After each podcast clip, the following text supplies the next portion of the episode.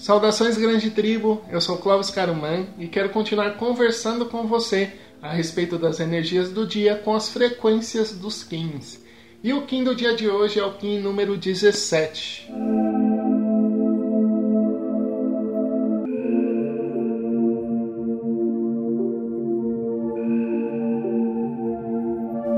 Kim 17 Terra autoexistente vermelha.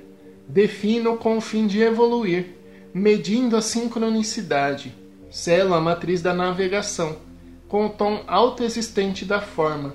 Eu sou guiado pelo poder do espaço. Vigilante do planeta, define a semeadura perfeita que queres nesta existência. E o Kim do dia de hoje traz para nós algo que muitas vezes a gente deixa passar despercebido sem que a gente realmente pense a respeito. Qual a sua missão de vida? Qual a sua existência? O que você quer deixar para que os outros tenham como referência de você? Ou, como diz o Cortella, né, um grande filósofo aqui brasileiro, qual a tua obra?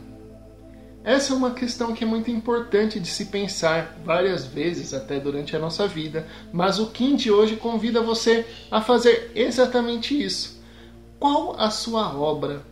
Qual a semeadura que você quer deixar nessa existência? O que você quer realmente plantar e colher e deixar que isso frutifique para os outros? É algo que é muito importante de se pensar e é algo que é importante que você faça hoje para realmente perceber se você está no caminho que o seu espírito pede ou se você está no caminho que o espírito dos outros condensados pedem para você plantar e colher sempre vai ser a nossa missão aqui na Terra.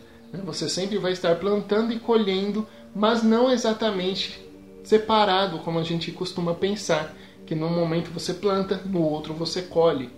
Normalmente no nosso dia a dia a gente já vai na rotina plantando e colhendo.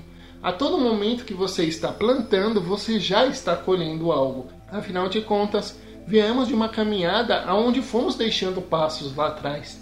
E esses passos refletem em nós hoje. Então você plantou sim algumas coisas lá atrás que hoje estão sendo referências para você ou estão trazendo situações para você. Mas e agora? O que você está plantando enquanto você está colhendo? É algo que é muito importante de ser pensado porque afinal de contas faz com que a gente perceba o que o nosso caminho está trazendo para o nosso espírito e o que o nosso espírito espera para o nosso caminho.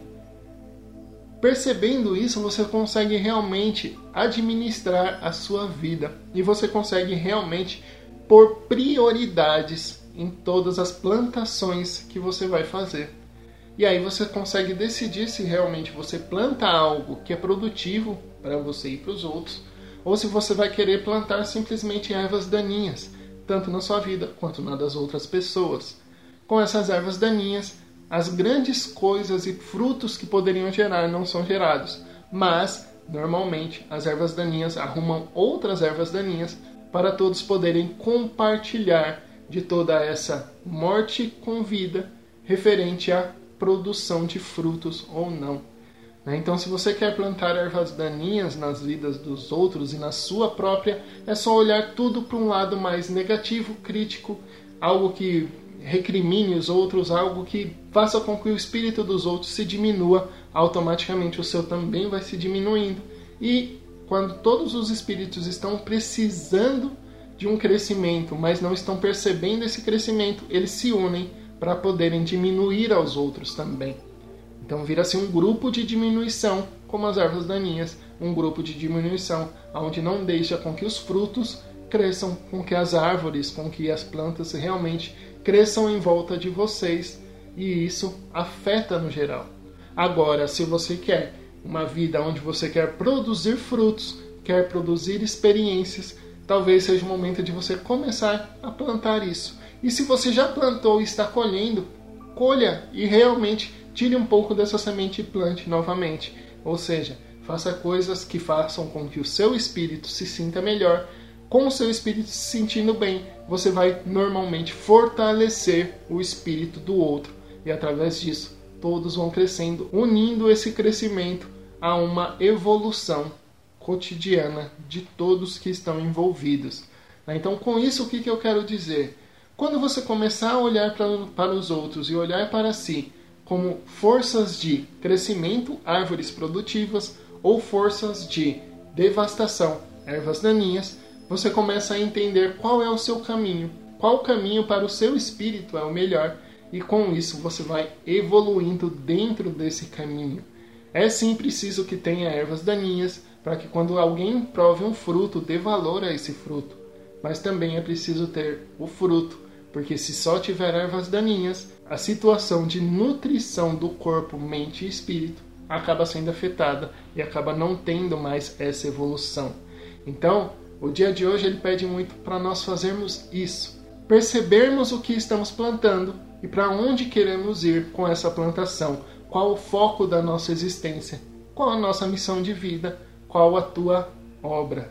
E eu espero que esses skins ajudem você a pensar um pouco e até assumir um pouco mais o seu espírito, assumir a sua obra e viver em comunhão com ela. E eu espero você no próximo vídeo. Que o amor reine em seu coração, venha se conhecer naturalmente.